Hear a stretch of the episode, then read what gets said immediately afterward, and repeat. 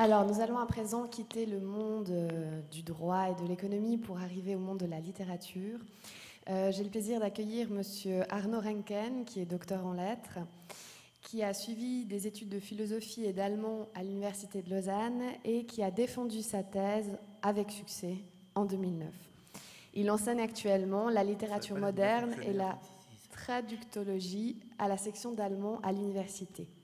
Concernant sa présentation, dans la continuation de sa thèse, il va nous parler aujourd'hui euh, enfin, vient nous faire un exposé tendant à nous faire réfléchir à notre rapport à la lecture d'une traduction. Merci, monsieur.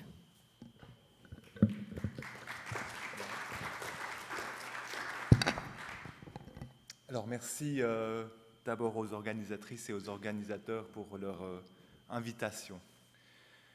Vous avez certainement déjà entendu parler de cet épisode célèbre souvent interprété comme l'un des plus catastrophiques de l'Ancien Testament. Les humains, au moment de quitter l'Est et de s'installer dans le pays de Shinéar, décident de construire une ville et une tour dont le sommet toucherait le ciel pour, disent-ils, se faire un nom et ne pas être dispersés sur toute la surface de la terre. La suite, nous la connaissons. Dieu descend sur terre et détruit la tour, disperse les hommes et brouille leur langage de sorte qu'ils ne se comprennent plus mutuellement.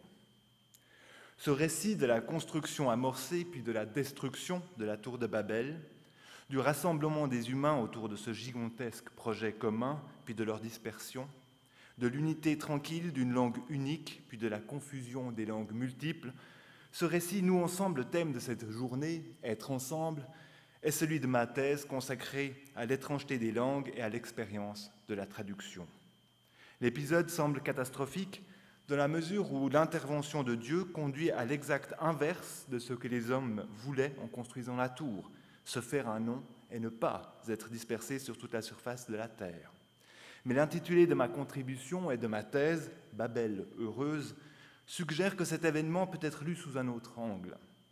C'est que Babel n'est pas seulement le nom d'une destruction, c'est aussi la constitution d'un être ensemble inédit qui compose avec l'étranger c'est l'invention de la traduction. Après Babel, l'humain n'est pas reclus et mutique, l'humain est traducteur. Dans ma thèse, j'ai cherché à décrire ce qu'implique la multiplicité des langues pour l'expérience littéraire, ou pour le dire le plus simplement possible, j'ai posé la question de savoir en quoi réside l'expérience de lecture en traduction. Aussi simple qu'elle paraisse, cette question s'est avérée redoutablement difficile notamment parce que les discours que l'on porte sur la traduction la, réduisent à une fonction purement utilitaire. On traduit parce qu'il le faut bien, parce qu'après Babel, événement que l'on s'obstine à considérer comme une malédiction, la confusion des langues exige d'être compensée. Et parmi toutes les raisons que l'on invoque pour lire une traduction, il en est une, la plus simple et celle qui m'intéresse, qu'on ne rencontre pas lire la traduction pour le bonheur de son étrangeté, lire la traduction pour le plaisir de lire une traduction. L'éventualité d'une étrangeté et d'un plaisir de la traduction n'est pas seulement ignorée, elle est largement exclue par un ordre du discours qui lie la littérature aux textes originaux. Peu importe que Goethe ou Proust existent de diverses manières dans une pluralité de langues, que leurs œuvres ne soient pas seulement ouvertes à de multiples interprétations, mais bel et bien elles-mêmes textuellement multiples. Ces auteurs restent le privilège de ceux qui les lisent dans leur langue, et ils sont dans le quadrillage disciplinaire des sciences humaines d'abord et surtout à lire dans l'original. Il y a là toute une logique d'interdit et d'évidence, de valorisation du propre et de l'origine, d'exclusion et de disqualification qui n'est pas sans rappeler notre rapport excluant et si souvent violent vis-à-vis de l'étranger. En tout cas, l'éventualité que quelqu'un puisse sciemment lire un texte en traduction, non pas parce qu'il leur prête un intérêt documentaire, pédagogique, herméneutique, etc., mais parce qu'il aime les lire, cette éventualité paraît quasiment impensable. Au pire, un amour pervers, au mieux, une faute de goût. Une bibliothèque composée de traductions ressemble à une galerie de peintures composée de copies, écrivait Schopenhauer. La comparaison est éloquente, non seulement parce qu'elle qualifie le rapport de dépendance et de soumission de toute traduction, somme toute même fidèle, elle sera une tromperie, mais aussi parce qu'elle énonce la visée ultime de cette supercherie. L'identification est donc idéalement l'indistinction par rapport à un original. Du coup, dans l'ordre qui lie la littérature aux originaux, la lecture d'une traduction est exclue. Soit la traduction est transparente, bonne, et l'expérience qu'en aura le lecteur ne comportera aucune spécificité, soit elle est mauvaise, opaque, et sa lecture n'a aucun intérêt. Dans tous les cas, la traduction, elle, paraît illisible. Les regards normatifs qui caractérisent si souvent les discours sur la traduction conduisent donc à une impasse du moment que l'on cherche à en décrire le plaisir et à en laisser valoir l'étrangeté. De fait, aucune des traductions sur lesquelles j'ai travaillé n'est fidèle. Aucune ne s'identifie à un original, transporte ou fait passer un sens ou une forme d'une langue à une autre. Heureusement, car comment pourrait-elle sinon réjouir? En revanche, la traduction constitue à chaque fois un texte qui compose avec un autre texte un rapport singulier.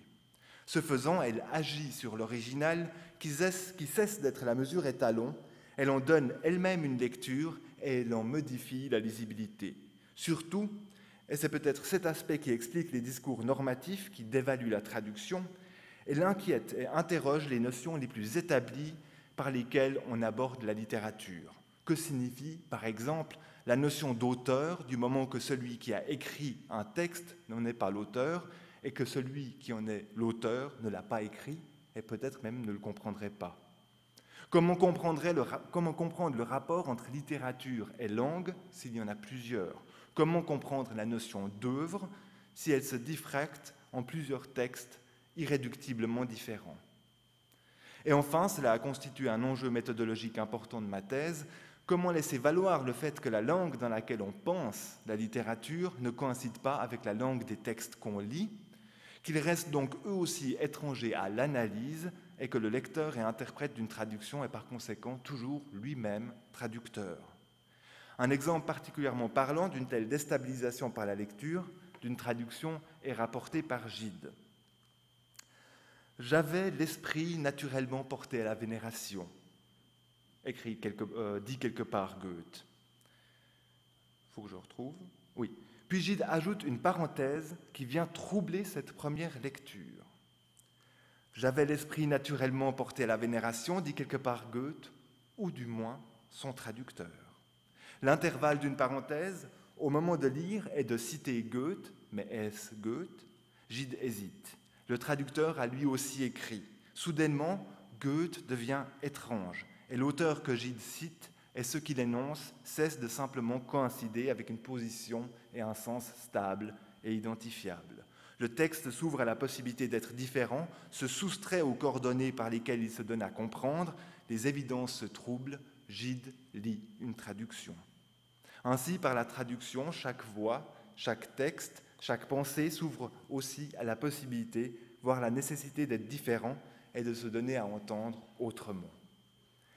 Permettez-moi d'illustrer enfin mon propos par une des scènes de traduction les plus célèbres de la littérature allemande. Elle se trouve chez Goethe et on y rencontre Faust, traducteur de la Bible. Il est écrit, alors est-ce Goethe que je cite, ou du moins son traducteur? Il est écrit dont le commencement était le Verbe. Qui m'aidera plus avant?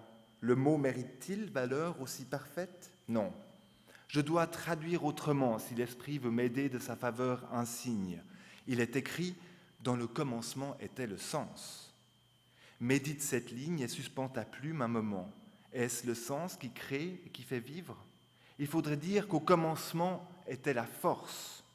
Un secret sentiment s'émeut en moi, m'avertit de poursuivre, et j'écris De l'esprit m'en vient l'intuition, dans le commencement était l'action. Poussé à traduire le début de l'évangile selon Jean, Im Anfang war das Wort, dans le commencement était le Verbe, Faust est bousculé par la traduction à traduire encore. Dans le commencement était le sens, puis dans le commencement était la force, puis enfin dans le commencement était l'action. Ce n'est pas l'échec de la traduction, mais le geste de traduire qui maintient l'écriture faustienne en mouvement qui en fait justement autre chose qu'une simple recherche de verbes ou de mots ou d'un sens, mais bien en devenir un geste et une action dont la fidélité n'est plus mesurable ni saisissable à l'aune de ce qui est dit dans un original. Plutôt qu'une recherche désespérante d'adéquation et d'assimilation, la traduction agit, transforme et met en crise jusqu'au discours, jusqu'aux thèses, la mienne comprise, qu'on lui consacre. Si la traduction est considérée ainsi, ce à quoi il s'agit d'être, pour moi, d'être attentif, c'est au dérangement, au déplacement même infime qui se tisse entre les textes. Inlassablement, et c'est bien l'expérience de Faust, la traduction paraît alors emporter avec elle le point de départ et les évidences par lesquelles on cherche à l'aborder. C'est cette impertinence créative de la traduction que j'ai voulu montrer. C'est au vu de cette impertinence qu'elle est critique, elle met en crise, elle n'est jamais une médiation transparente, indifférente et latérale, mais elle est lisible, impulsive, étrange. C'est ainsi qu'elle permet de créer un être ensemble inédit, et cette expérience-là, spécifique, ne dit peut-être rien d'autre que le plaisir de la traduction qui m'offre et qui, je l'espère, nous offre une littérature encore à inventer. Je vous remercie.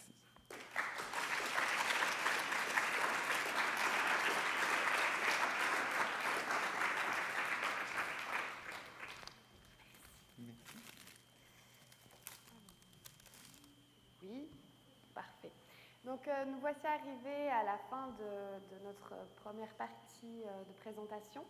Mais avant d'aller faire une petite pause café bien méritée, est-ce qu'il y aurait des questions dans la salle? Non.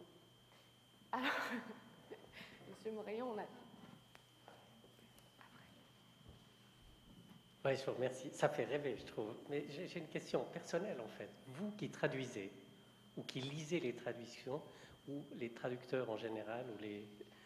est-ce que, vous avez du plaisir à lire les deux textes, ou est-ce que vous êtes critique, ou est-ce que vous dites non, c'est mal traduit? Euh, J'ai du plaisir à les lire.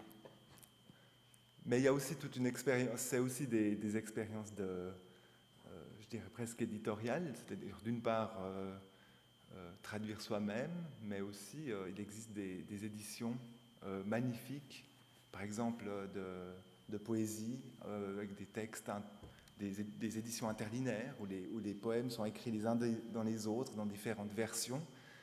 Euh, des livres, par exemple, un des livres sur lesquels j'ai travaillé dans ma thèse, c'est un livre un livre de Dürrenmatt qui s'appelle Tunnel, avec un récit qui s'appelle Le tunnel de Dürrenmatt qui raconte l'histoire d'un train qui tombe dans un tunnel qui lui-même devient un trou. Et euh, c'est un livre qui n'a pas de fin, parce que la version française commence d'un côté du livre, la version allemande commence de l'autre côté du livre. Euh, ce qui fait que c'est antipédagogique, antididactique, parce qu'on n'arrive pas à comparer les deux textes. On est tout le temps en train de, manipuler le livre, mais en même temps c'est une expérience magnifique, parce que c'est une expérience de version, c'est-à-dire le travail de reprendre les textes dans l'autre sens. D'abord, le texte lui-même ou le livre lui-même cesse d'avoir une fin, exactement comme le tunnel qu'il décrit, puisqu'il commence des deux côtés, où qu'on soit, le livre ne fait que commencer, mais qu'en plus, en tant que lecteur, il y a une expérience corporelle, où on est tout le temps en train de retourner le livre, de faire des versions. Et, euh, ça, c'est un vrai plaisir qu'on a grâce au fait que les textes ne coïncident pas, et grâce au fait que donc euh, et grâce au fait qu'ils existent à double. Donc c'est un enrichissement, c'est pas une réduction. Oui, c'est un bonheur. Merci. Une autre question peut-être? Oui, au fond là-bas. Madame Bonjour, on sait qu'il y a des traducteurs géniaux, je pense euh, par exemple à quelqu'un comme Philippe Jacotet. Est-ce que vous iriez jusqu'à dire qu'il y a des traductions qui dépassent les originaux? Disons, le, si on veut être, peut-être, je, vais, botter en touche. Euh, il y a des moments, il y a des, il il textes traduits qui m'ont donné plus de plaisir de lecture que de textes originaux. Mais euh, foncièrement, une traduction n'est jamais un texte. En réalité, une traduction, c'est un rapport entre textes. Et, le, plaisir, il, il, s'établit justement dans le rapport entre les textes. C'est pas uniquement une expérience d'un texte unique. C'est une traduction, au fond une traduction. Quand on désigne un texte par le mot traduction, c'est une métonymie. Ce qu'on dit par là, c'est qu'il y a un rapport qui s'établit avec un autre texte. Euh, et, c'est ce rapport qui m'intéresse. Et à l'intérieur de ce rapport, d'une certaine manière, l'original est compris. Il n'est jamais exclu de ce rapport. Ou alors le rapport cesserait. Merci. Y aurait-il d'autres questions? Alors, si ce n'est pas le cas, on va pouvoir passer à une petite pause détente. N'oubliez pas quand même qu'il faut aller voter pour euh, votre poster préféré, car euh, à la fin de cet après-midi, nous aurons le prix des meilleurs posters qui sera rendu. Donc allez voter et prendre un café. On se retrouve ici à 15h30. Merci beaucoup.